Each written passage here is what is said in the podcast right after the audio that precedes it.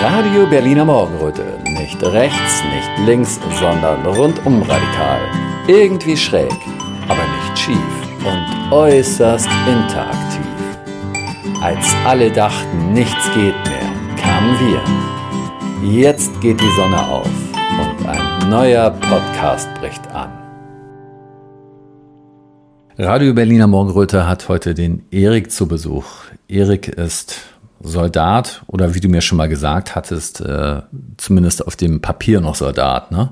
Genau, richtig. Ich war jetzt über, über zwölfeinhalb Jahre bin ich jetzt bei der, bei der Bundeswehr und bin aktuell in meiner Übergangszeit zum, zum zivilen Leben. Aber auf dem Papier bin ich, bin ich immer noch Soldat, richtig. Ja, bevor wir jetzt mal dazu kommen, warum das jetzt gerade sich ändert, ähm, Erstmal ein bisschen zu deiner Vorgeschichte. Du hattest mir ja schon mal erzählt, dass du als Fünfjähriger schon mit Sport angefangen hattest, ne? Genau, seit, seit dem fünften Lebensjahr bin ich dem Sport immer treu geblieben. Ähm, habe angefangen mit, mit Karate im, im örtlichen Verein, bin dann gewechselt in die, in die Leichtathletik und bin dann mit 14 auch an ein Sportinternat gegangen. Habe da mein, mein Abitur gemacht und ja, habe dann nach dem Leistungssport so auch alle möglichen Sportarten mitgenommen und genieße das auch sehr. wenn man im Leistungssport ist, ist es doch manchmal ein bisschen eintöniger. Aber mhm. dann auch über ja, verschiedene Kampfsportarten, zuletzt jetzt auch CrossFit und äh, ein Ironman habe ich auch gemacht. Da hatte ich dann auch mal Lust drauf. Also ein Halb Halbdistanz Ironman 70.3. Genau. Boah, Sport ist mein, mein Leben, kann man fast sagen.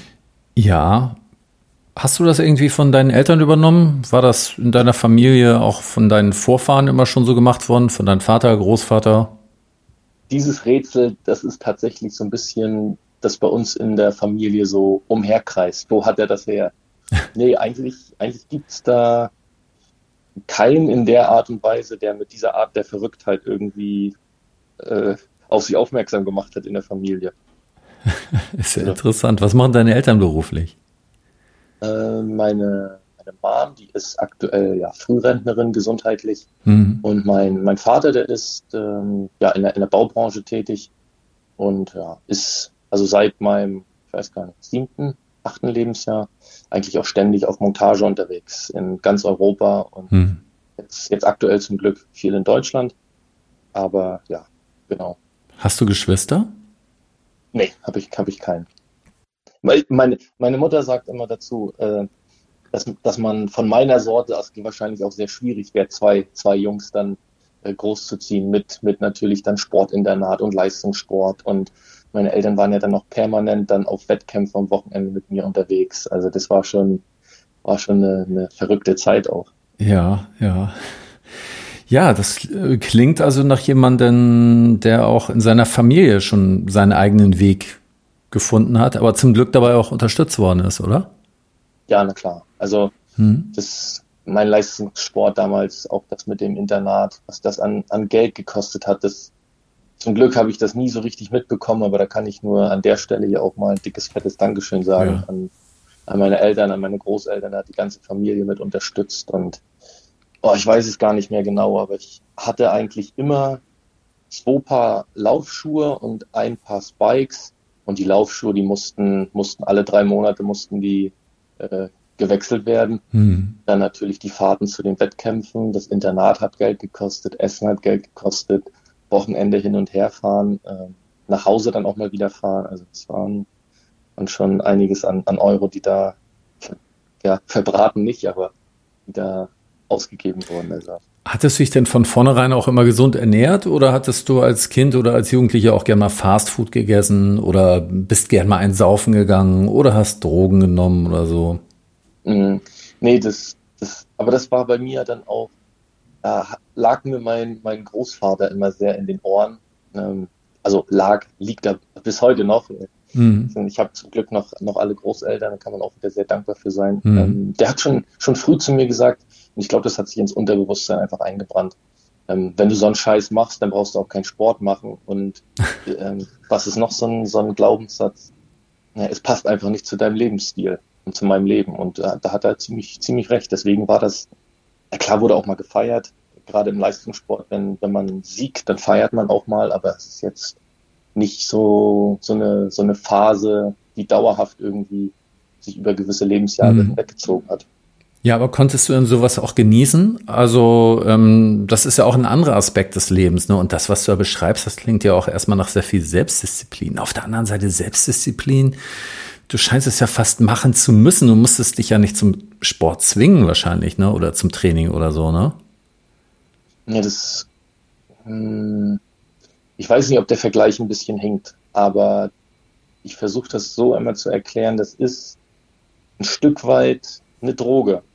Ja. Und mein, mein Körper, dem, dem gelüstet ist danach, hm. Sport zu treiben. Das ist für mich auch eine, eine Art der ja, Medita Meditation schon fast. Es ist, hm. es macht mich ausgeglichener, es entspannt mich, hm. wenn ich den ganzen Tag im Büro sitzen müsste. Das, das habe ich von vornherein nach dem Abitur habe ich sowas eigentlich ausgeschlossen. Hm. So eine, so eine Arbeit, das wäre für mich eine Katastrophe. Ich bin auch sehr gern draußen, das habe ich auch sehr genossen an dem, an dem Soldatendasein.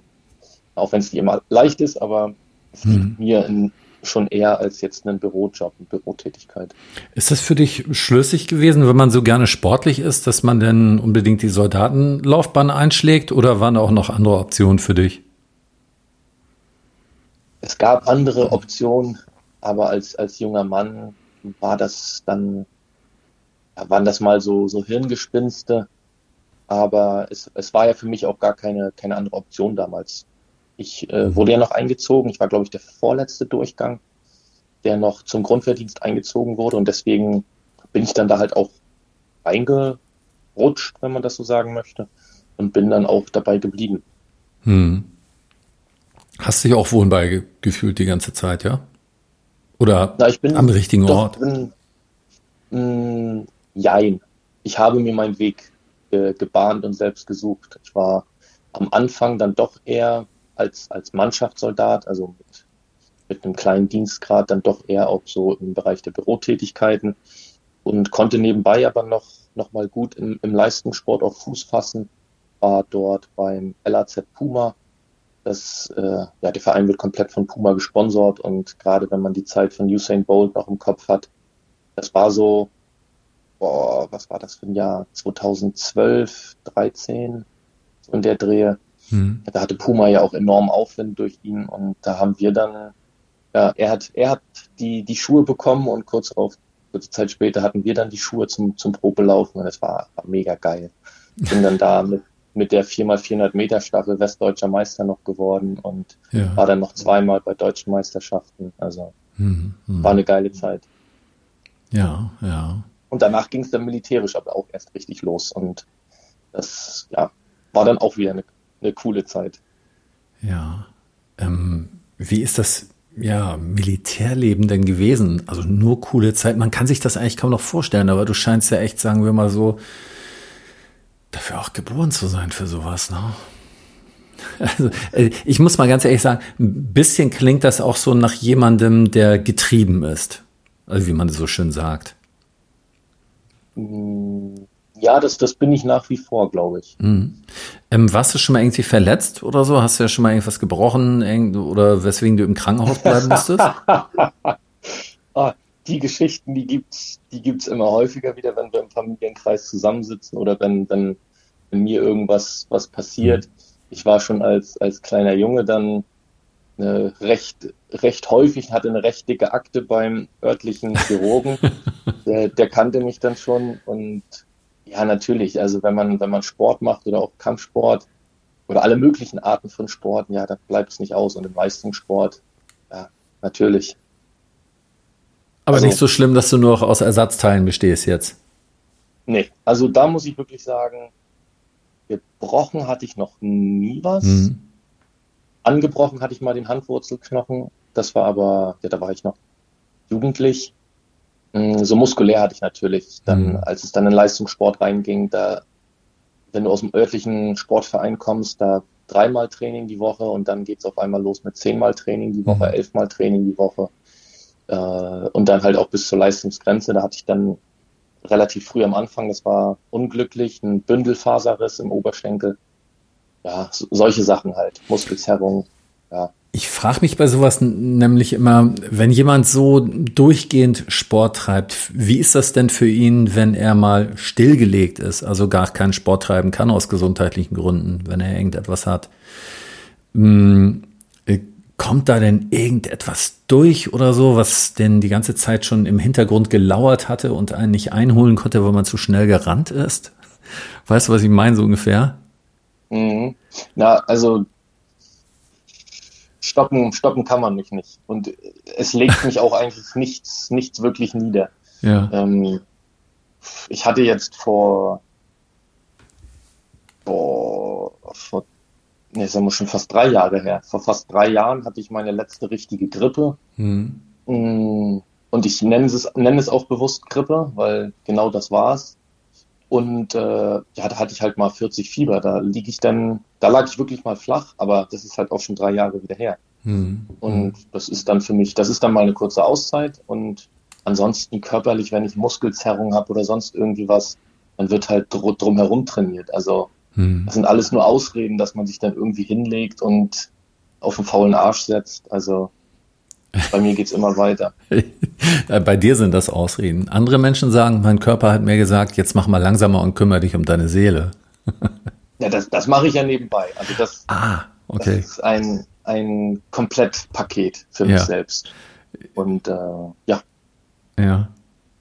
Ja gut, jetzt haben, wir, jetzt haben wir über den sportlichen Aspekt geredet. Ähm, und jetzt kommt mal der militärische Aspekt. Ähm, fiel dir es leicht zu gehorchen und so auf Befehle zu hören? Ähm, warst du, warst du beim, beim Militär? Also musstest du Grundverdienst? Nee. Oder? Ja, ja, ja, ja, ja. War ich. Äh, genau. 80er Jahre, ja.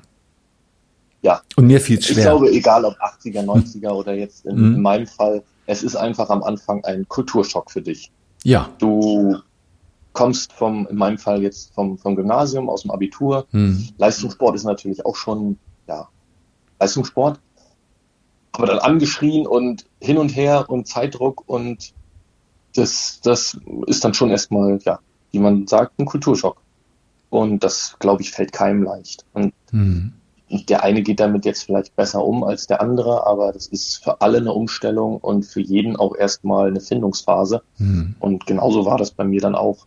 Aber natürlich meine Bestrebungen waren dann natürlich auch ein bisschen anders als jetzt bei anderen vielleicht. Also Leistungssport mhm. und dann der ähnliche Gedanke und der ähnliche Antrieb war dann auch dann beim Militär.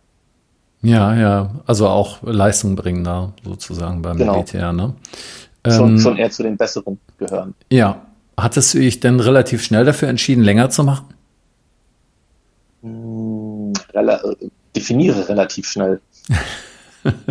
Wann hattest du dich dafür entschieden, äh, nach wie viel Wochen, Tagen oder Monaten Dienst hattest du dich dafür entschieden zu verlängern? Hm, ich glaube, das müsste so zwischen 18 und 20 Monate, da habe ich dann meinen mein Zeitvertrag unterschrieben. Also den Zeitvertrag und auch den Laufbahnwechsel für mhm. dann zwölf weitere Jahre. Und das ist ja dann immer so, ein, so eine Stufen, ähm, Stufen, Stufenvertrag. Also du musst dann natürlich erstmal die ganzen Lehrgänge und Ausbildung mhm. absolvieren und kriegst dann immer peu à peu deine, deine weitere Verpflichtungszeit. Ja, so nach 18, 19, 20 Monaten ungefähr.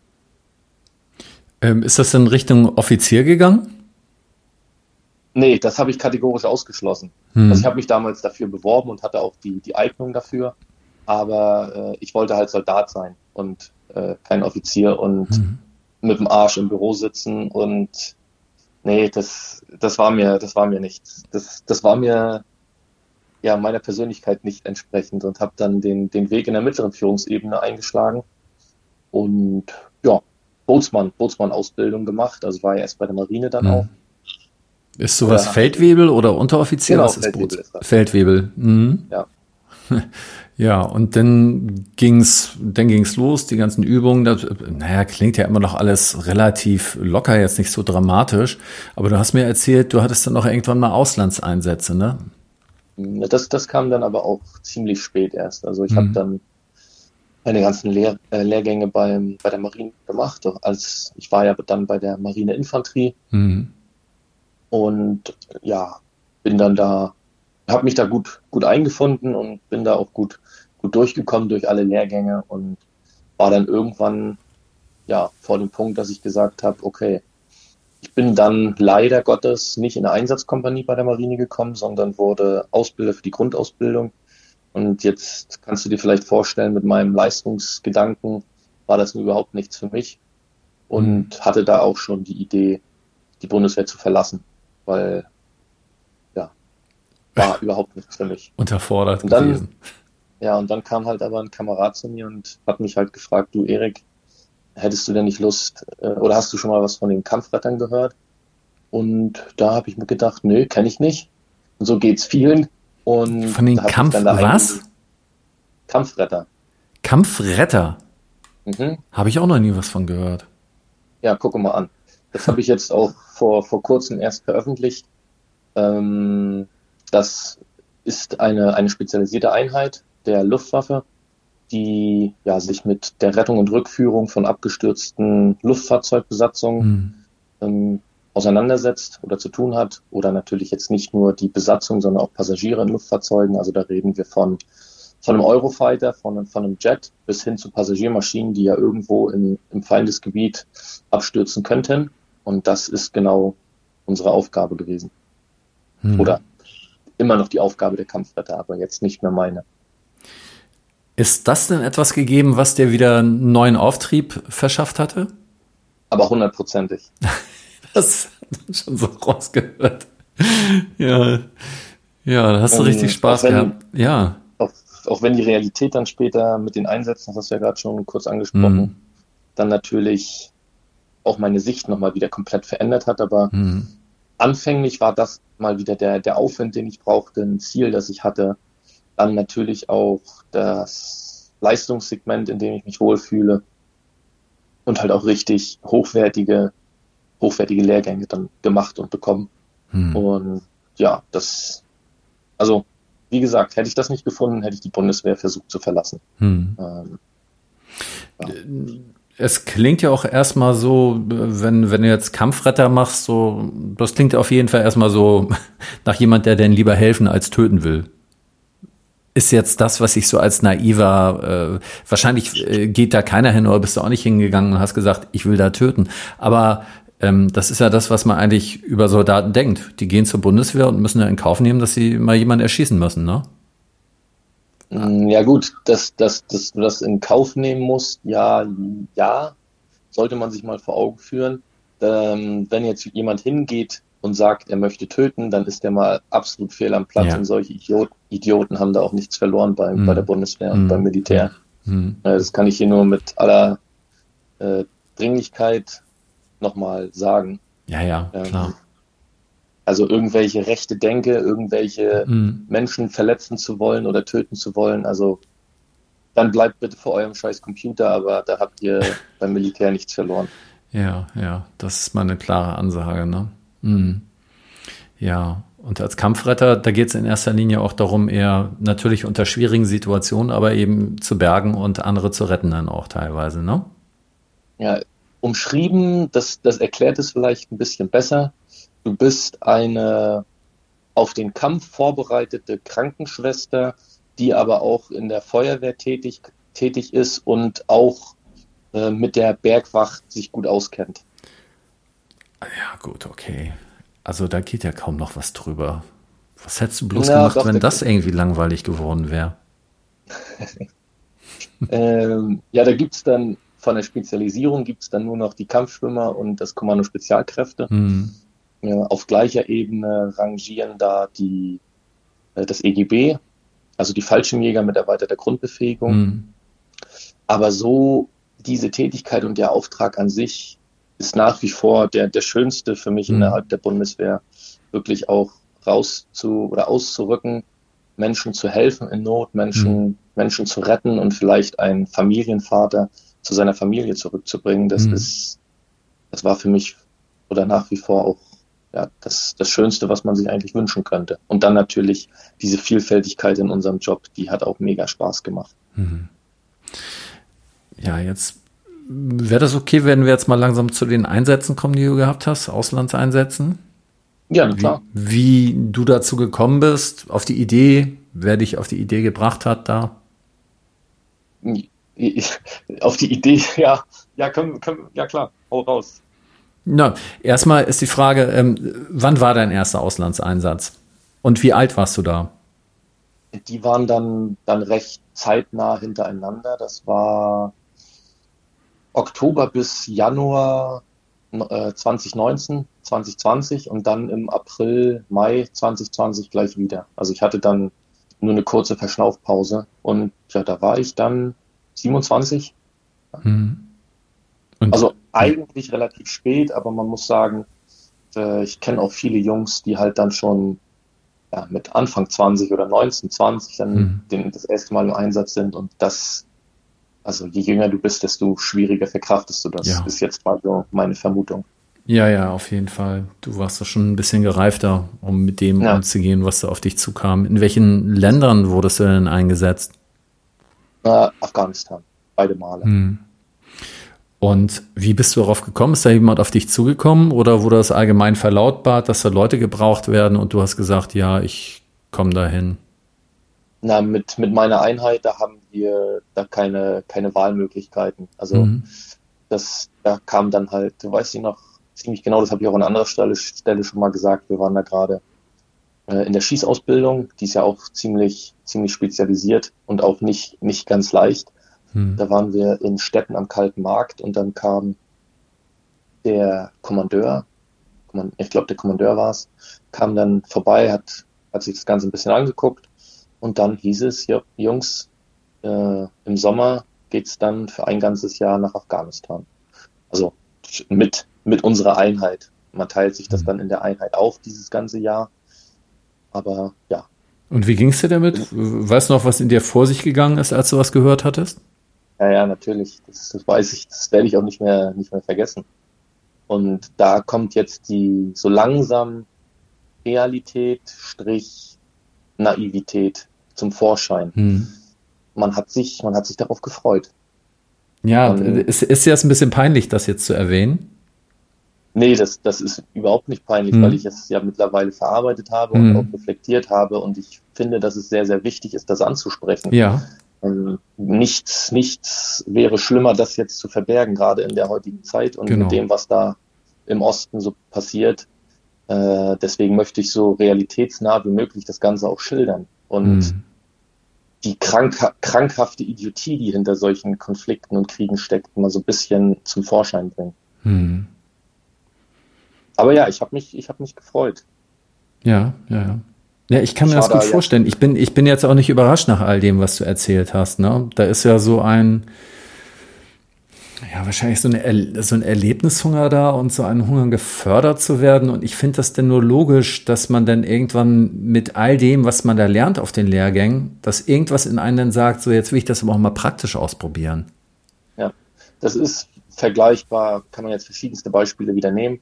Du lernst als Schlosser, Schweißer, was weiß ich, du lernst das Schweißen. Mhm.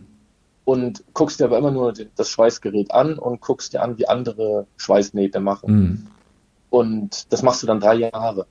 Und machst vielleicht auch noch andere Methoden, vielleicht mal WIG schweißen, vielleicht mhm. mal Aluminium, was weiß ich.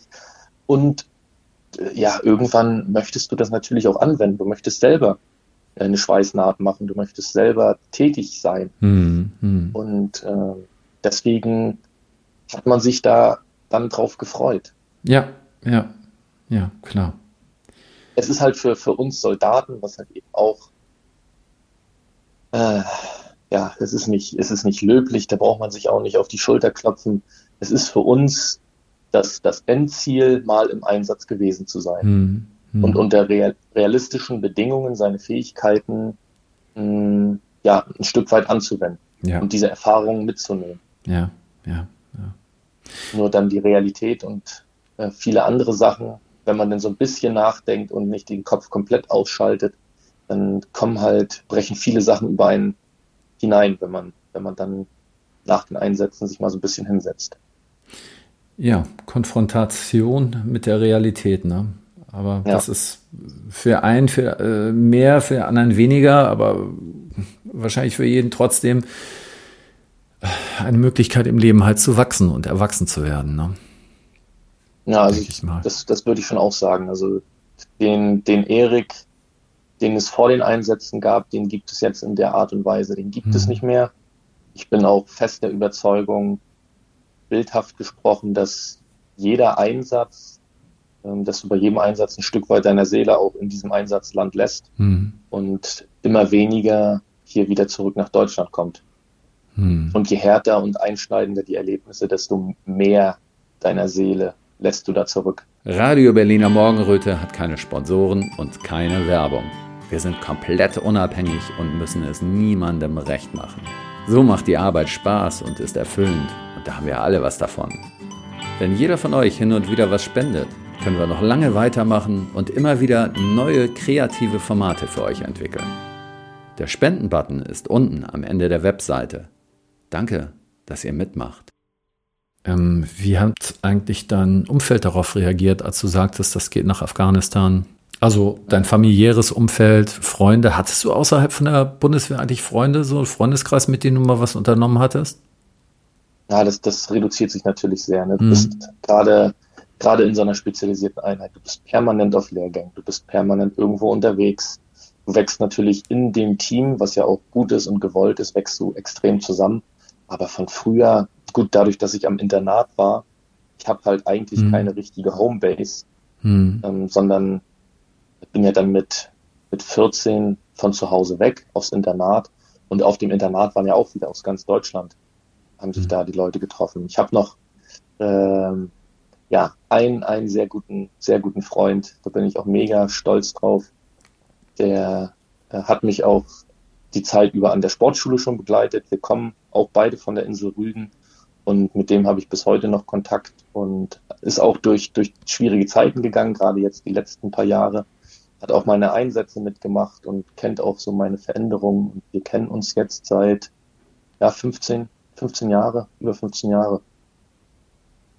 Aber ansonsten ist das alles ziemlich, ziemlich übersichtlich. Und Eltern und Großeltern, was hatten die gesagt, als du nach Afghanistan gehen solltest? Ja gut, wir, wir sind Norddeutsche, wir sind äh, so über Gefühle und sowas ist ja. jetzt nicht so unsers. Ähm, ich weiß noch, das habe ich auch schon mal an anderer Stelle gesagt, den ja doch recht merkwürdigen Moment, als ich dann mit meinen Eltern über, de, über dem Testament saß und das Testament dann zusammengeschrieben habe mit denen und die dann natürlich auch unterschreiben mussten. Das war natürlich schon ein sehr, sehr mulmiges Gefühl mm. für, für alle.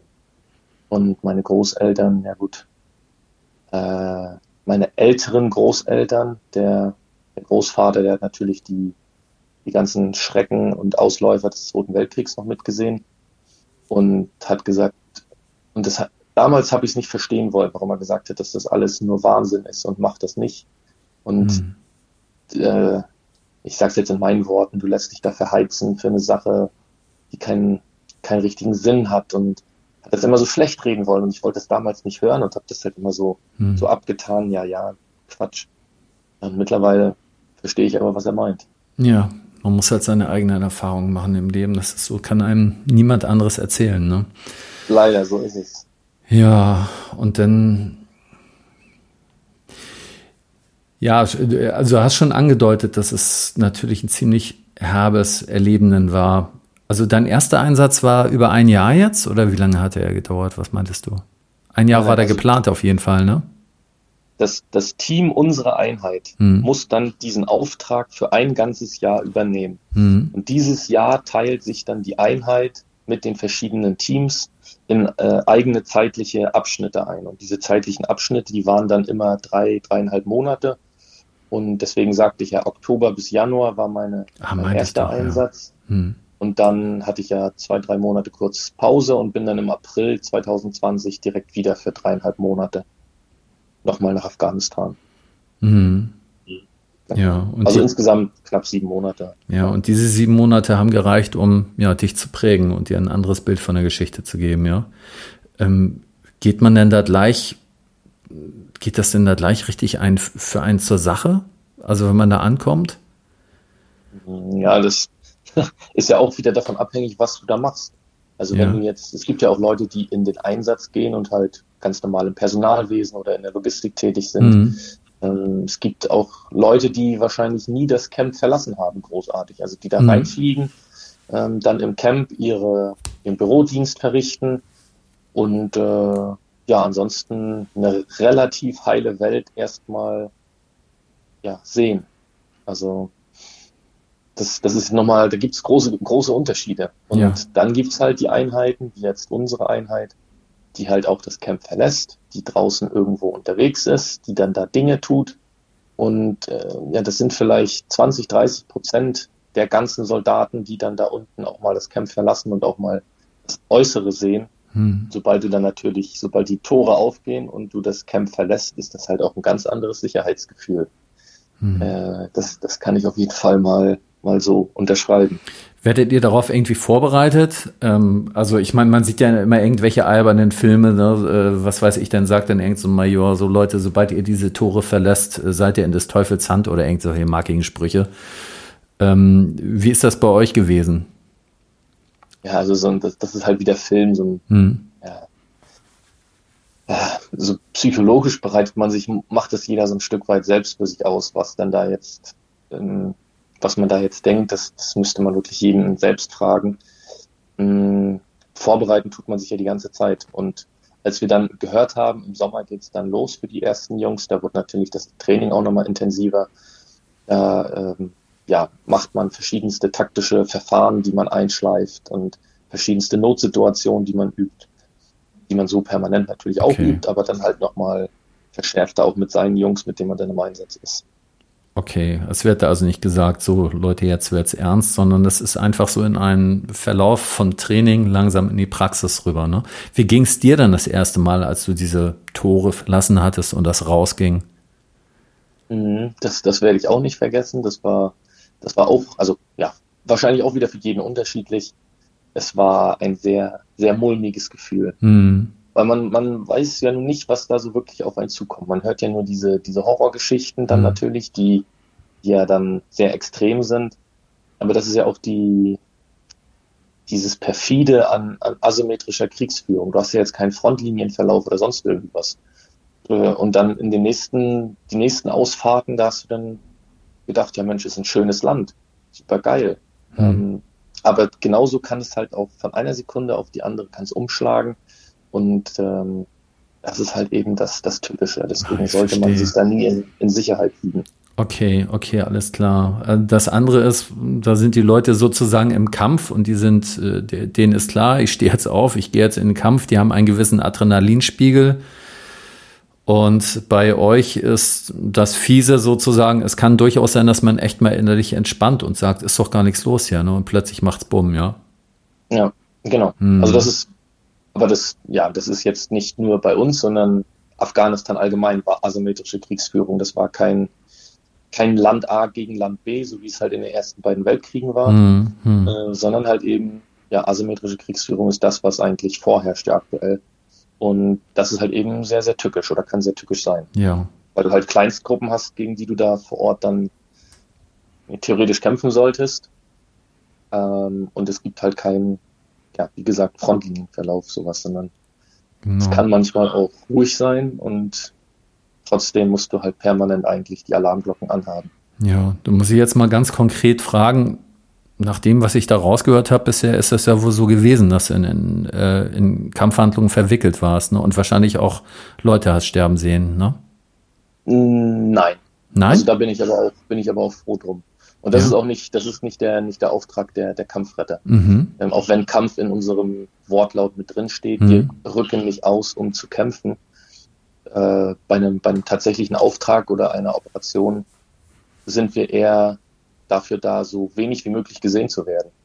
Und äh, die Leute nur rauszuholen, die es halt zu retten gilt und dann so schnellst wie möglich auch möglichst ja, verdeckt wieder abzuhauen. Also und wir sind das, zum, zum Kämpfen das, vorbereitet. Aber. Das, das hattet ihr jetzt gemacht. Also solche Einsätze hattet ihr, wo ihr Leute irgendwo rausholen musstet. Ja, das werde ich, dazu werde ich natürlich jetzt nichts sagen. Ach, darfst du gar nichts dazu sagen, oder wie? Okay, alles klar. Natürlich habe ich mehrere Verschwiegenheitsklauseln auch unterschrieben. okay, alles klar. Deswegen drückst du dich auch so allgemein aus. Hm, Gibt es denn da irgendeine Ebene, auf der du äh, etwas beschreiben kannst, was du persönlich erlebt hast, ohne da jetzt Militärgeheimnisse zu verraten? Hm, ja, ich habe allerhand erlebt. Äh, kommt jetzt drauf an. Ähm, hm, ja, ich könnte, ich könnte dir jetzt sagen, wie schön das Land halt tatsächlich ist und wie viel ich dann glücklicherweise auch von dem Land sehen konnte. Hm. Ähm, per Hubschrauber oder auch per Fahrzeug. Aber ja. Könnte man sicher auch. Und ähm, die Sache ist nur die, du hattest ja schon vorhin erwähnt, ähm, dass das so ist, wenn man aus dem Land zurückkommt, ist ein Stück von der Seele weg. Mhm. So, und das hat sich für mich erstmal so angehört, als ob du schon irgendetwas äh, äh dementsprechende Hand Sachen erlebt hattest, die dich auch geprägt hatten. Ah, ja, gut, geprägt, prägen tut einen da sehr, sehr viel. Also äh, deswegen sagte ich auch, die, die Art der Ereignisse, die verändern natürlich jeden auch unterschiedlich. Wenn mhm. du natürlich aktiv in Kampfhandlungen gewesen bist, dann ist das nochmal, oder ja, viel, viel einschneidender als jetzt jemand, der vielleicht nur, nur in Anführungszeichen, möchte ich jetzt sagen, im Büro gesessen hat. Mhm. Aber deswegen heißt es nicht, dass jetzt jemand, der im Büro saß, nicht weniger gestört vielleicht auch zurückkommt. Und gestört meine ich genauso, weil PTBS das, das nimmt halt vor keinem Halt. Also Was heißt PTBS? Posttraumatisches Belastungssyndrom, eine, eine okay. Stressreaktion und eine, eine Krankheit, die halt im, im Soldatendasein ja sehr weit verbreitet ist leider. Und, und äh, wie kommt einer, der im Büro sitzt, dazu? Naja, weil diese asymmetrische Bedrohung oder asymmetrische Kriegsführung auch in der Vergangenheit ähm, damit zu tun hatte, dass du teilweise auch mit Raketenbeschuss zu rechnen hattest, wenn du in einem Camp sitzt. Und dann kann, das, da kannst du nicht viel machen. Da sitzt du halt wie auf einem Präsentierteller in einem riesigen Camp. Und äh, dann kommt vielleicht nochmal, ne, wenn es dann zeitlich möglich ist, eine, ein Alarm. Und dann guckst du zu, dass du schnellstmöglich in den nächsten gesicherten Container, Bunker, was auch immer kommst. Hm. Ja. Das, das alleine kann schon, kann schon ausreichen. Und Stress ja, ja. Ich mich, mich, damit ja mit befasse jetzt in meinem äh, Sportmentaltrainer, in meiner Weiterbildung auch, oder selbst auch im, im Nachhinein befasst habe.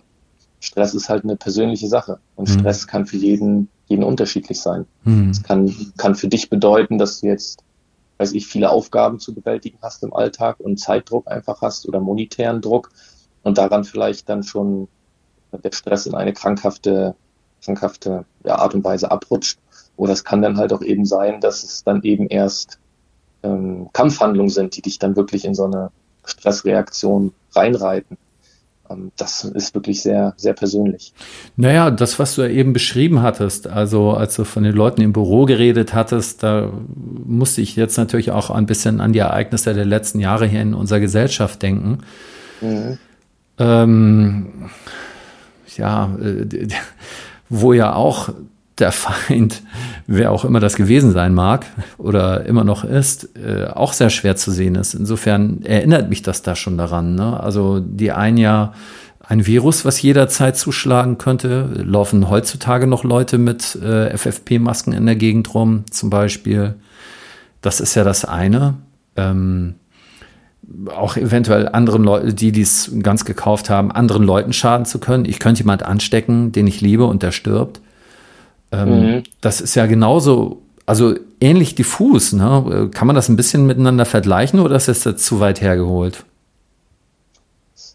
Ähm, was man sagen kann, dass, dass Stress ja nun leider, leider oder glücklicherweise nicht mit Dummheit korreliert.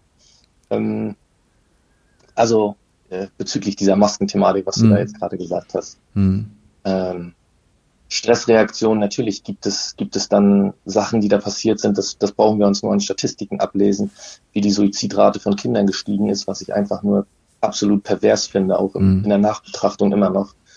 Und das, das sind ja schon die, die Anzeichen von, von Stressreaktionen ja. oder Überreaktionen.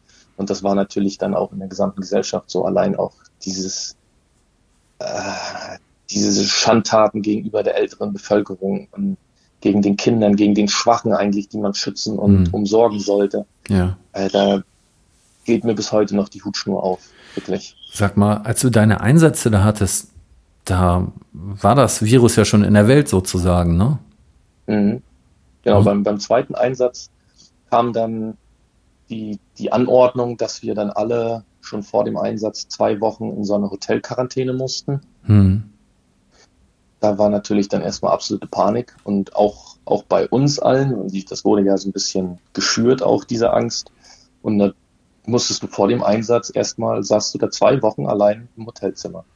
Wir durften dann zwar ab dem vierten Tag, glaube ich, durften wir dann für 20 Minuten, durften wir dann mal raus oder eine halbe Stunde, aber ansonsten warst du dann nur allein in einem Hotelzimmer und eigentlich vor dem Einsatz schon, hast schon gar keinen kein Bock mehr, weil das natürlich bis beim Einsatz ja dann von der Familie getrennt und dann vorher nochmal zwei Wochen da komplett isoliert zu sein, das war echt richtig ja, bescheiden. Ja, ja.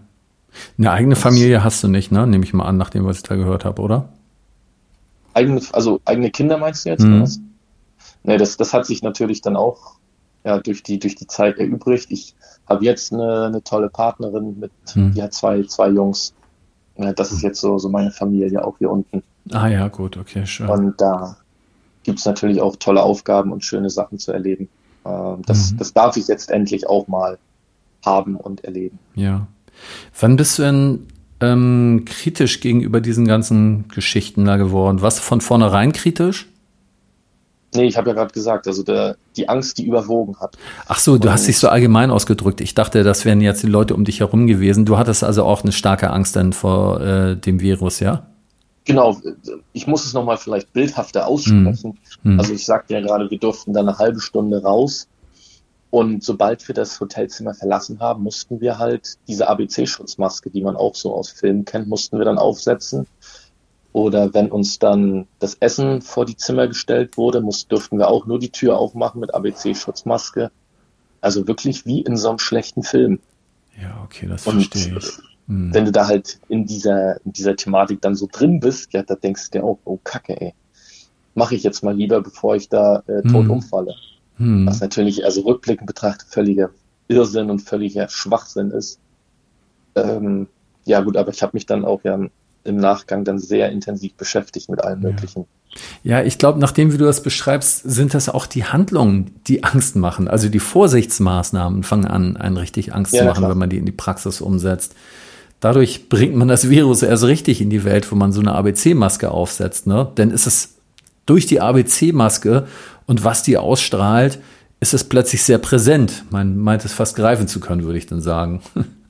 Ja, oh, das Mann, ist, ja. wird nochmal optisch eigentlich veran, äh, deutlich gemacht, genau, das würde ja. ich sagen, deutlich gemacht, mhm. welche Gefahr denn da tatsächlich vorherrscht. Ja. Also in Anführungszeichen, ne? Wo war bei dir so eine Art Drehpunkt, dass du skeptisch geworden bist, ob das nicht alles irgendwie übertrieben ist oder so? Ja, das war dann, also nach dem, nachdem ich dann aus dem zweiten Einsatz zurückgekommen bin, hat sich bei mir auch alles so ein bisschen gesetzt. Ähm, mhm. Zwischen den beiden Einsätzen hatte ich ja so gut wie keine Zeit, um wirklich zu reflektieren. Ich bin dann, musste dann nochmal Lizenzen und Lehrgänge aufrechterhalten, war dann nochmal kurz bei der Familie und dann saß ich eigentlich schon wieder im Flieger fast, beziehungsweise da mhm. im Hotel. Und dann nach dem zweiten Einsatz kam dann alles erst und man konnte dann mal sacken lassen und man hat auch körperlich gemerkt, was sich verändert hat und wie das Ganze auch psychisch an einem zerrt. Und da habe ich mich dann, glaube ich, schon komplett verändert. Ich habe es mal beim, beim anderen Podcast gesagt, dann hat so eine Metamorphose begonnen, äh, die ja sehr, sehr hilfreich, sehr gut und sehr schön war. Und ich daraus, glaube ich, auch sehr gestärkt herausgekommen bin. Auch wenn natürlich die Möglichkeit bestanden hätte, dass das Ganze irgendwann in eine andere Richtung gekippt wäre. Hm. Hm. Metamorphose, ja. Und wie hat die ausgesehen? Hm ich weiß nicht mehr ganz genau, wie wie es alles begonnen hat, aber ich habe dann auch recherchiert, was, was politisch so in Afghanistan, die Vergangenheit Afghanistans so ein mhm. bisschen mir angeschaut. Ich habe dann zu dem Virus recherchiert. Man muss dazu sagen, ich habe äh, in der taktischen Medizin ein, ein, eine sehr gute, sehr hohe Qualifikation innerhalb des Militärs. Mhm. Also darf man hier in Deutschland darf man das nicht anwenden, sondern nur im Krisen- und Kriegseinsätzen ist das eine Qualifikation für spezialisierte und Spezialkräfte.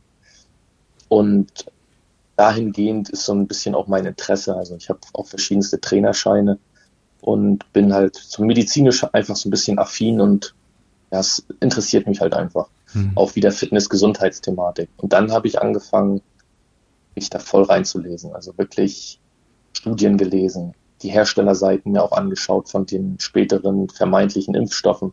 Mhm. Ähm, allgemein so ein bisschen in die Thematik eingetaucht, was, was weltpolitisch passiert. Äh, es wird ja in, in unserer, ähm, der, der Chris hat es, glaube ich, ganz gut gesagt, äh, die Bewegung. Äh, ich, ich nenne es ungern auch Widerstand, ich finde es mhm. auch der Be Begriff Bewegung, finde ich es besser. Ähm, da ist ja auch eigentlich zu sehen, das sind ja Leute, die sich wirklich eingehend mit Thematiken beschäftigen. Und mhm. das habe ich dann eben auch getan. Und das war dann ein Prozess, der ja bis heute noch anhält.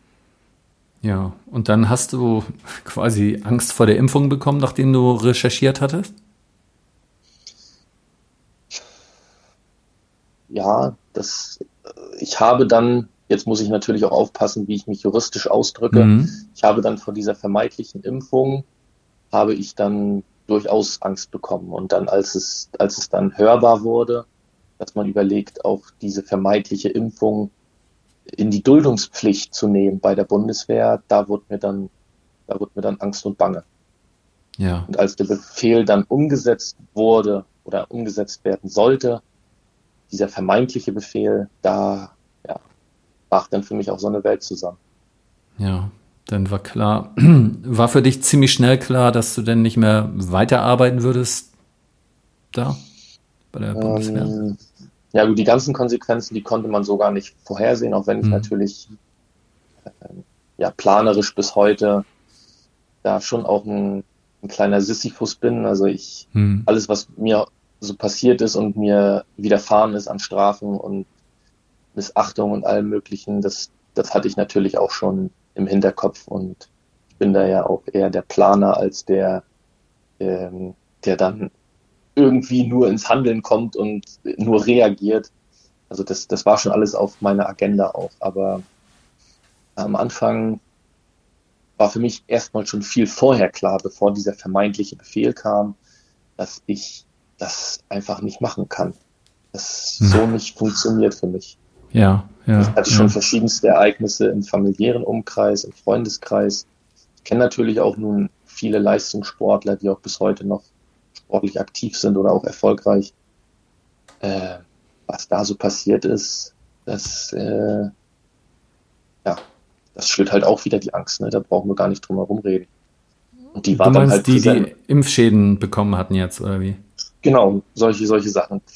Hm. Komische, komische Krankheiten, ähm, plötzliche, plötzliche, ja, auch Herz, Lunge, diese ganzen Geschichten, wo ich mir dachte, das klingt alles ein bisschen komisch.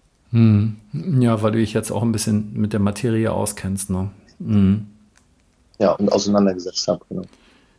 Ja, und ähm, was war denn noch deine erste, sagen wir mal, die erste Maßnahme, die gegen dich verhängt wurde, als du dich nicht impfen lassen wolltest? Hm die erste Strafe, die von meinem Chef ausgesprochen wurde, mhm. war eine 1500 Euro Disziplinarbuße. Mhm. Und da kam dann auch nochmal eine zweite, in ähnlicher Höhe, glaube ich, wenn nicht sogar ein bisschen höher, die aber bis heute, bis dato vom Truppendienstgericht außer Kraft gesetzt wurde, beziehungsweise ausgesetzt wurde weil man eben auch auf Seiten des Truppendienstgerichtes äh, Bedenken hat, dass dieser Befehl, wenn man ihn dann so nennen kann, überhaupt ein rechtmäßiger Befehl war. Hm. Und deswegen, ja, es war, also wirklich, es kam, jede Woche kam irgendein Schreiben, es war ein ständige, eine ständige Bewegung drin, das war psychisch ja, nicht weniger belastend als der Einsatz, würde ich fast sagen. Ja. Es und das zieht sich ja nun auch schon seit, seit einem viel längeren Zeitraum, als ich dann wirklich im Einsatz war. Also das hat alles im letzten Jahr im Januar begonnen und seitdem mhm. immer wieder Bewegung, immer wieder neue äh, Repressalien, neue Strafen, neue Maßnahmen. Kannst du mal ein paar Beispiele nennen? Also ähm, ich, meine Einschätzung ist ja, es wird ein paar offensichtliche Strafen gegeben haben, so offizielle und auch so ein paar inoffizielle, ne? Ja, na gut, Strafen kann man dazu nicht sagen. Es war ja einfach das Narrativ, was damals mhm. dann sich so durchgezogen hat. Ich musste mich ja dann auch jeden Tag dann testen lassen mhm. oder mich selbst testen und das, weil es halt anders nicht umgesetzt wurde, war das auch immer vor den anderen Jungs von uns. Und äh, auch wenn natürlich das alles Kumpels sind und um, es, du warst halt einfach permanent unter Beobachtung. Es hat jeder nur darauf gewartet, dass du endlich Corona mal hast und dass es den halt endlich erwischt, der, der sich halt nicht spritzen lassen hat und der wird mhm. schon noch das kriegen, was er verdient, so nach dem Motto. Ähm, ich durfte dann, es wurden, es wurden Gesundheitskonzepte, wurden kurz vor einem Lehrgang umgeschrieben vom Chef, dass ich halt, genau ich halt eben nicht mit durfte. Ähm, und da reden wir halt von einem, von einem Lehrgang oder auch wieder äh, Schießen war das auch, was mhm. draußen ist. Also ich durfte, draußen durfte ich mit den Jungs nicht zusammen trainieren, durfte aber im Büro sitzen mit denen zusammen. Also mhm. völlig, völlig ja. Banane. Mhm. Und ja, das, das letzte war jetzt halt nun eben im, seit März eine, eine Gehaltskürzung um 50 Prozent. Und sind das alles Sachen, gegen die du juristisch angegangen bist? Ja, na klar. Also mhm. Schon allein auf meinem, aufgrund meiner militärischen Vergangenheit und auch meiner Ausbildung, ich halte hier nicht still. Also das wird auch in Zukunft nicht passieren. Diesen Gefallen werde ich dem nicht tun. Hast du einen. Nicht stattfinden. Was für einen Anwalt hast du denn? Einen guten. also ich, ich bin ja ehrlich gesagt jetzt noch ein bisschen naiv. Hast du einen Militäranwalt oder einen zivilen? Nee, ähm, an dieser Stelle auch nochmal dickes, fettes Dankeschön. Ich hoffe, das erreicht die Damen und Herren des mhm. Bundeswehrverbandes über den Bundeswehrverband, in den ja jeder Soldat so ein bisschen auch reingezwungen wird, beziehungsweise es sich ja eigentlich auch lohnt für einen Soldaten. Äh, über diesen Bundeswehrverband haben wir Soldaten eine dienstrechtliche Versicherung, mhm. ein Dienst, Dienstrechtsschutz. Mhm. Und diesen habe ich natürlich dann auch in Erwägung gezogen, weil ich natürlich dann auch erstmal komplett aus allen Wolken gefallen bin. Und ein Glück dachte ich mir damals, dass der Bundeswehrverband da für, für einen da ist. Habe ich angenommen. Mhm. Aber dieser Bundeswehrverband hat einfach nur einen Copy-Paste-Text an alle Soldaten rausgeschickt, die diese Problematik hatten. Und davon kenne ich ja nun mittlerweile einige. Und hat einfach nur gesagt, dass man uns rechtlich in diesem Sachverhalt nicht vertreten wird. Die Rechtsgrundlage dafür ist eindeutig. Und ähm, man hat uns im Stich gelassen von diesem Bundeswehrverband. Und deswegen mhm. an dieser Stelle nochmal, schämt euch, schämt euch in Grund und Boden, dass ihr Geld von Soldaten bekommt. Von mir in meinem Fall schon über zwölf Jahre zahle ich in diesen Verband ein. Und dann hat man nicht mal den Anstand, diese Soldaten zu vertreten. Ekelhaft. Einfach absolut ekelhaft. Boah, du hast noch einen Haufen Wut im Bauch, wa? Naja, das, ja, über ja. ein Jahr geht diese hm. ganze Scheiße.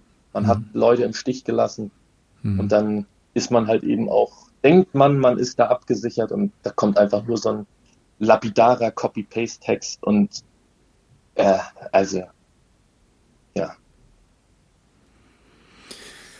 Ja, jetzt bist du die ganze Zeit also gegen irgendetwas und Klagen. Ja, wie, wie geht das weiter? Wird das jetzt ewig so weitergehen oder hast du in Aussicht, dass du irgendwann mal weggehst da? Weggehst, wie meinst du? Von, Austritts aus der Bundeswehr. Ja, das, das ist ja schon besiegelt. Also ich habe ja dann auch nach dem, bevor das alles losging, habe ich mich ja auch dazu entschieden, gar kein, gar kein Beamtenverhältnis in Betracht zu ziehen. Mhm. Ähm, meine Beurteilungen dafür waren eigentlich, also hätten alle mal gereicht. Natürlich dann mit den beiden Einsätzen ist es eigentlich nur noch eine Formsache, dann auch Berufssoldat und Verbeamtet zu werden. Aber das habe ich dann kategorisch ausgeschlossen. Und jetzt bin ich ja nun in dieser Übergangszeit und so ein Stück weit noch an die Bundeswehr auch gebunden äh, und möchte natürlich, das ist das Ziel, ich will nicht mehr haben.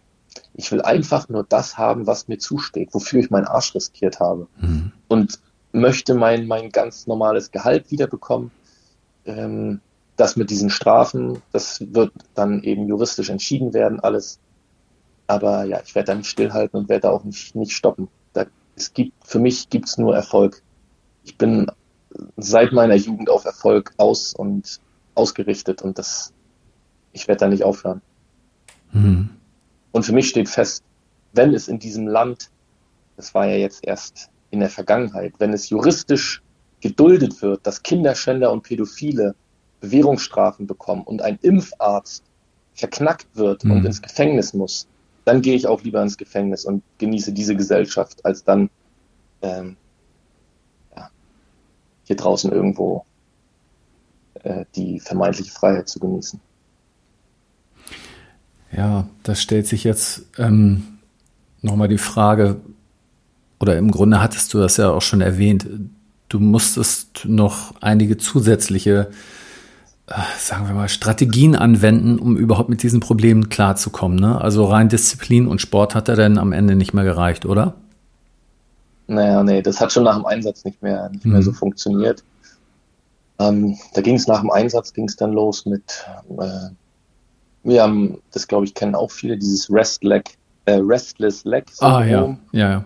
Mhm. Ähm, eine, eine, eine krasse Form auch von Brain Fog, ähm, von Gedanken, die einfach nicht, nicht still sein wollten. Also ich lag wirklich abends dann im Bett und konnte nicht einschlafen, ja. weil der Kopf permanent mhm. auf Hochtouren lief mhm. und konnte mich dann auch über eine, eine längere Zeit dann morgens ja einfach wie vom Laster überfahren. Also das, ja. Ähm, ist das jetzt noch, was die Gedanken und die Problematik betrifft, bezogen auf die Nachwirkung von Afghanistan oder auf deine Lage bei der Bundeswehr als Ungeimpfter? Hm, hm, ja, ich sag mal, das direkt nach dem Einsatz, das hat schon meine ersten Methodiken mir aufgezeigt, also was ich machen muss, um mhm. wirklich resilient zu werden. Mhm. Und das habe ich dann jetzt einfach in diesem Verlauf einfach nur wieder aufleben lassen oder nochmal vertieft. Und es war einfach eine, es war nicht, nicht leicht, aber es war eine gute Vorbereitung nach dem Einsatz, dann meine Veränderung und Metamorphose, mich jetzt auch in diesen, ähm, ja doch mittlerweile muss man schon sagen, mich auch in diesen Kampf zu bewegen. Mhm. Hat dich da irgendjemand von außen drauf gebracht, hat gesagt, Mensch, probier doch mal was anderes aus? Oder hast du selber angefangen, irgendwie zu recherchieren und nach Möglichkeiten gesucht?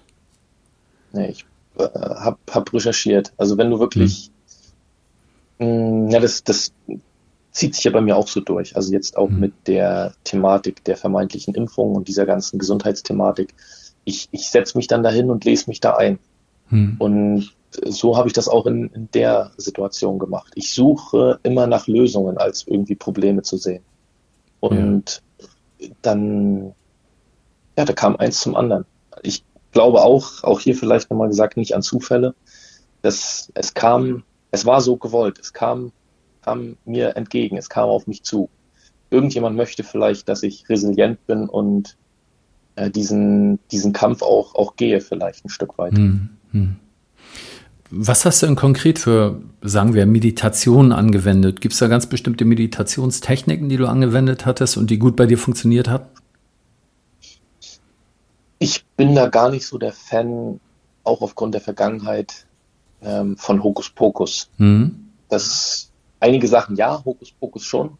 Und ähm, je nachdem, wie empfänglich man dafür ist, ähm, empfehle ich sowas halt auch in meinem, in meinem Coaching und in meinen Beratungen aber das, mh, hm, ja, es sind einfach nur, ich weiß nicht, wie viele das machen, aber sich mal fünf Minuten hinsetzen, Augen zuzumachen, still zu sein, Handy aus und äh, das mal kontinuierlich jeden Tag zu machen. Hm.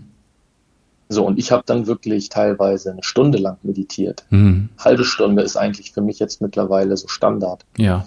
Und ähm, ja, verschiedenste Techniken auch des Journaling oder auch von Atemübungen, die ich mache. Dann bin ich extremer Fan von Wim Hof. Ich bin, also man sollte sich nicht wundern, wenn man mich im Winter irgendwo an einem See trifft und ich dann da baden gehe ja. und äh, dieses Ereignis fröne. Also das ist für mich auch eine super, eine super Art und Weise. Mhm. Seit Afghanistan dusche ich nur noch kalt. Mhm.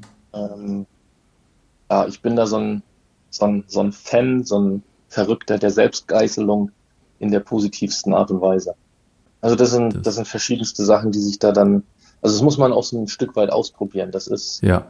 Auch eine sehr persönliche Sache, was ja. einem liegt. Oder jetzt halt auch mit, mit Hokuspokus, hm. sowas wie Glaubenssätze und ähm, Affirmationen und sowas. Also das, da muss man schon auch offen für sein, mhm. Spiritualität. Mhm. Aber Fakt ist, Atemübung, Meditation, das funktioniert. Kälte funktioniert. Mhm. mhm. Das ist un unbestritten. Und ja. auch Wim Hof hat es ja nun gezeigt, dass seine Atemübung mit dieser äh, Kältetherapie, dass das eine enorm, enorme Wertschätzung und enorme Auswirkungen auf unser Immunsystem haben. Mhm. Aber damit verdient man halt so an und für sich kein Geld. Das ist halt, ah, scheiße.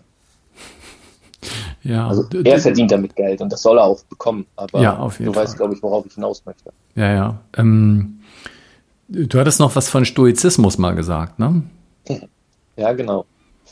Ähm, ich hatte ja nur ein kleines Intermezzo an einer privaten Hochschule in, in München. Mhm. Und da sich die Bundeswehr ja monatelang nicht gerührt hat und man sich nicht äußern wollte, ob ich dann nun meine Gelder weiter bekomme zur Berufsförderung, musste ich dann irgendwann den Stecker dort ziehen, weil das einfach finanziell nicht, nicht machbar gewesen wäre. Hm. Und äh, zum Glück bekomme ich diese Gelder jetzt aktuell zumindest weiter. Aber den Stecker habe ich natürlich nur trotzdem schon gezogen. Ähm, und das war der Studiengang Politik, Philosophie und Wirtschaft. Hm. Und ein kleiner, kleiner Schwank aus der Vergangenheit. Ich habe damals in der, in der Oberstufe, habe ich meiner Lehrerin in Philosophie gesagt, dass mich dieser Mist überhaupt nicht interessiert. Ähm, von da an war dann unser Verhältnis auch wieder besser, weil sie, weil ich sonst wahrscheinlich immer nur so unterschwellig, ja, jubiliert habe. Mhm. Und mittlerweile dann auch über das Studium bin ich dann zu diesem Stoizismus gelangt. Und ja, das ist ja nur auch eine, eine Lebenslehre, eine, eine Art und Weise der, der mh, hm, ja, Kontrolle so ein Stück weit der Gedanken und Emotionen. Und das hilft, hilft mir auch enorm viel. Es ist eine mhm. geile, geile Ausrichtung der Philosophie. Mhm. Mhm. Ja, das ist halt das, was bei dir geholfen hat. Ne? Und du sagst, du machst jetzt auch inzwischen sowas wie Coaching für andere Menschen? Genau, ich mache mich gerade so ein Stück weit parallel eigentlich. Ich bin froh, jetzt auch Sachen endlich mal ausprobieren zu dürfen. Mhm. Also jetzt sich frei zu kämpfen aus dieser Bundeswehr, aus diesem System mhm. und Sachen einfach mal machen und probieren zu können. Und unter anderem eben auch Coaching und Beratung bin nebenbei aber auch noch in einem ja, Leistungsprofisportverein für Athletik und Mentaltraining äh, zuständig. Mentaltraining, mal gucken, ob das jetzt dann, wie das in Zukunft wird. Und wenn es da halt in diesem Verein nicht, nicht keine Zukunft gibt, ja, dann mache ich halt eben mein eigenes Ding. Und genau, Coaching-Beratung für ähm, Leistungsträger, Führungskräfte, High Performer nenne ich es auch immer gerne. Ähm, also das, das war für mich auch nie so der, der Gedanke, auch wenn ich Lizenzen dafür habe, in einem, in einem Fitnessstudio zu arbeiten. Also ich, mhm. ich will und ich arbeite halt eben auch mit, mit ja, leistungsbewussten und leistungswilligen Menschen gern zusammen, weil ich halt eben da auch meine, meine Qualifikation sehe und auch die Erfahrung. Also sei es jetzt die extremen Erfahrungen der Einsätze, sei es jetzt die mediale Auseinandersetzung und juristische mit diesem Fall und mit meinem Prozess. Äh, sei es aber auch der Leistungssport früher. Ähm, das sind halt alles so Werkzeuge. Wenn du einfach nur ins Fitnessstudio gehst und sagst, die Tante Erna, die jetzt da sich mal ein bisschen bewegen möchte, was auch gut ist und schön ist und sie auch machen soll, aber das ist einfach nicht mein Klientel, mm, da sehe ich mich nicht. Klar, klar, verständlich. Also noch ein, was ich über dich gehört hatte bisher, ist das für mich absolut verständlich, dass du eine ganz andere Herausforderungen suchst. Ja, ja. Mensch, also das ist schön, jemand wie dich in der Bewegung zu haben. ja, ja, da muss ich aber auch dazu vielleicht, um das nochmal ja? Äh, ja, anzu, anzudeuten. Ja. Weiß nicht, wie es bei den anderen ist. Du hattest ja nun auch schon einige ähm, vor dem Mikrofon oder mhm. anderweitig im Gespräch. Da bin ich auch nur so reingerutscht. Also ich frage mich bis heute, wie das so funktioniert hat und aus dieser Bewegung heraus. Und ich möchte hier auch nochmal ganz großes Dankeschön und ein Gruß an die ganze Blaulichtfamilie raussenden, ja, ja. Für die ich ja heute hier auch ein Stück weit mit widerstehe. Mhm. Ein Netzwerk, das sich aus all unseren Behörden zusammengetan hat und da eine, eine super Schwungmasse bietet und ein Gegengewicht gegen ja. das, was hier aktuell passiert.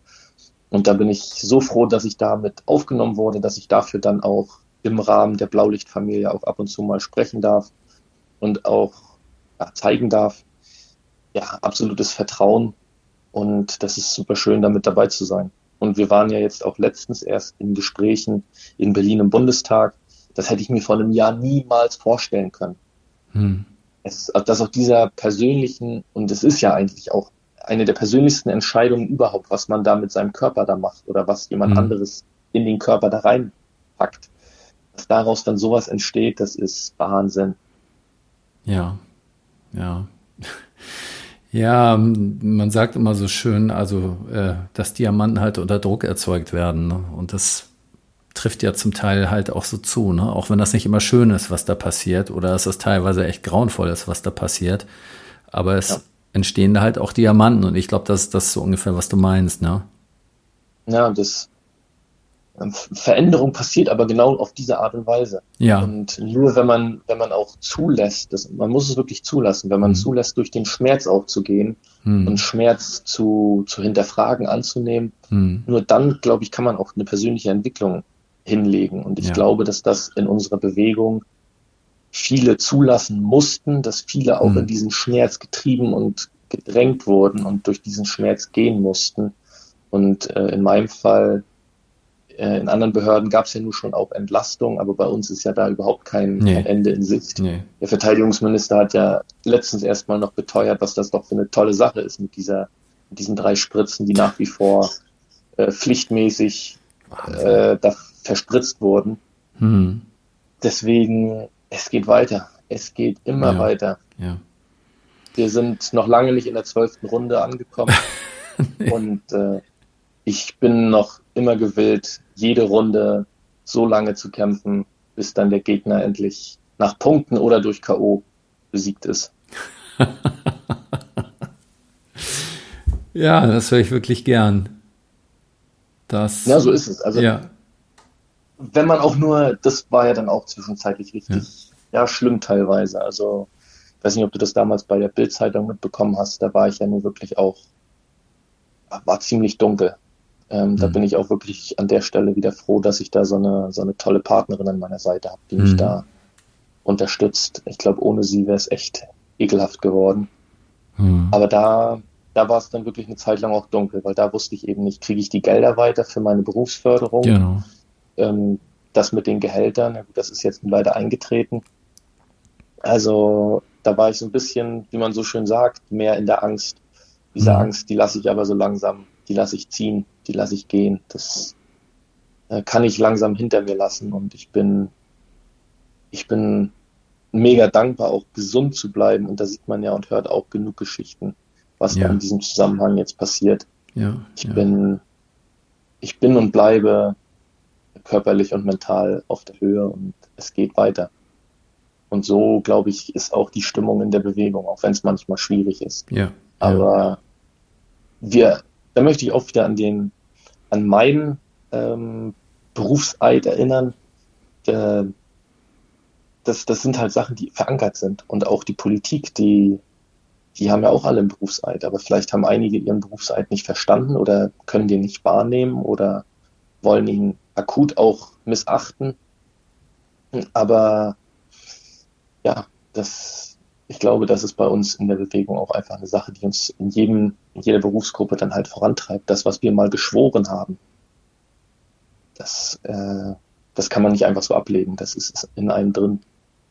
Und das gerade bei den Blaulichtern, ja. die ja mit so einer Verpflichtung im Grunde in ihren Beruf gegangen sind, ja. besonders wichtig.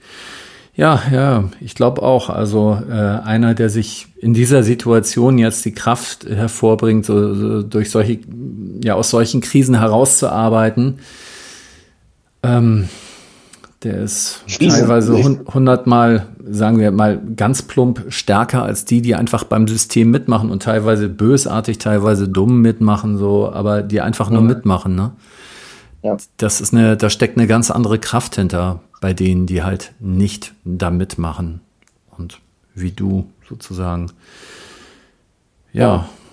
da Aber wo die, wo die, Reise hingeht, äh, kann ich jetzt auch noch nicht absehen. Nee. Also sowohl beruflich als auch, als auch allgemein im Leben, mhm. wie das Ganze ausgeht. Ähm, es sind jetzt so Anzeichen, dass man, dass es vielleicht, hm, Anführungszeichen, dass dieses Jahr vielleicht noch eine Einigung kommt. Aber man muss ja auch da wieder im Hinterkopf behalten, dass vielleicht eine Berufung dann wieder das Ganze noch nach sich zieht. Hm. Also mein, mein Leben ist, ist offen und da habe ich ein, ein geiles Bild bekommen von einer Dozentin eines Gründungsseminars, dem ich beiwohnen durfte in München. Die hat, die hat gesagt zu uns, also ihr Leben, das war die ganze Zeit eigentlich wie auf einer Welle zu surfen. Und man, man surft auf einer Welle und irgendwann ist die Welle halt ähm, am, am Ufer angelangt und dann paddelt man wieder raus und sitzt draußen und wartet auf die nächste Welle. Und alles ist in Bewegung und alles ist im Fluss und arbeitet mit den Kräften der Natur. Und so sehe ich das ein Stück weit auch mittlerweile. Okay, danke. Du, Erik, das wäre für mich ein super Wort zum Sonntag. Nee, dachte ich mir. das hast du erspürt, ne? Dramaturgisch gut gesetzt. Dankeschön.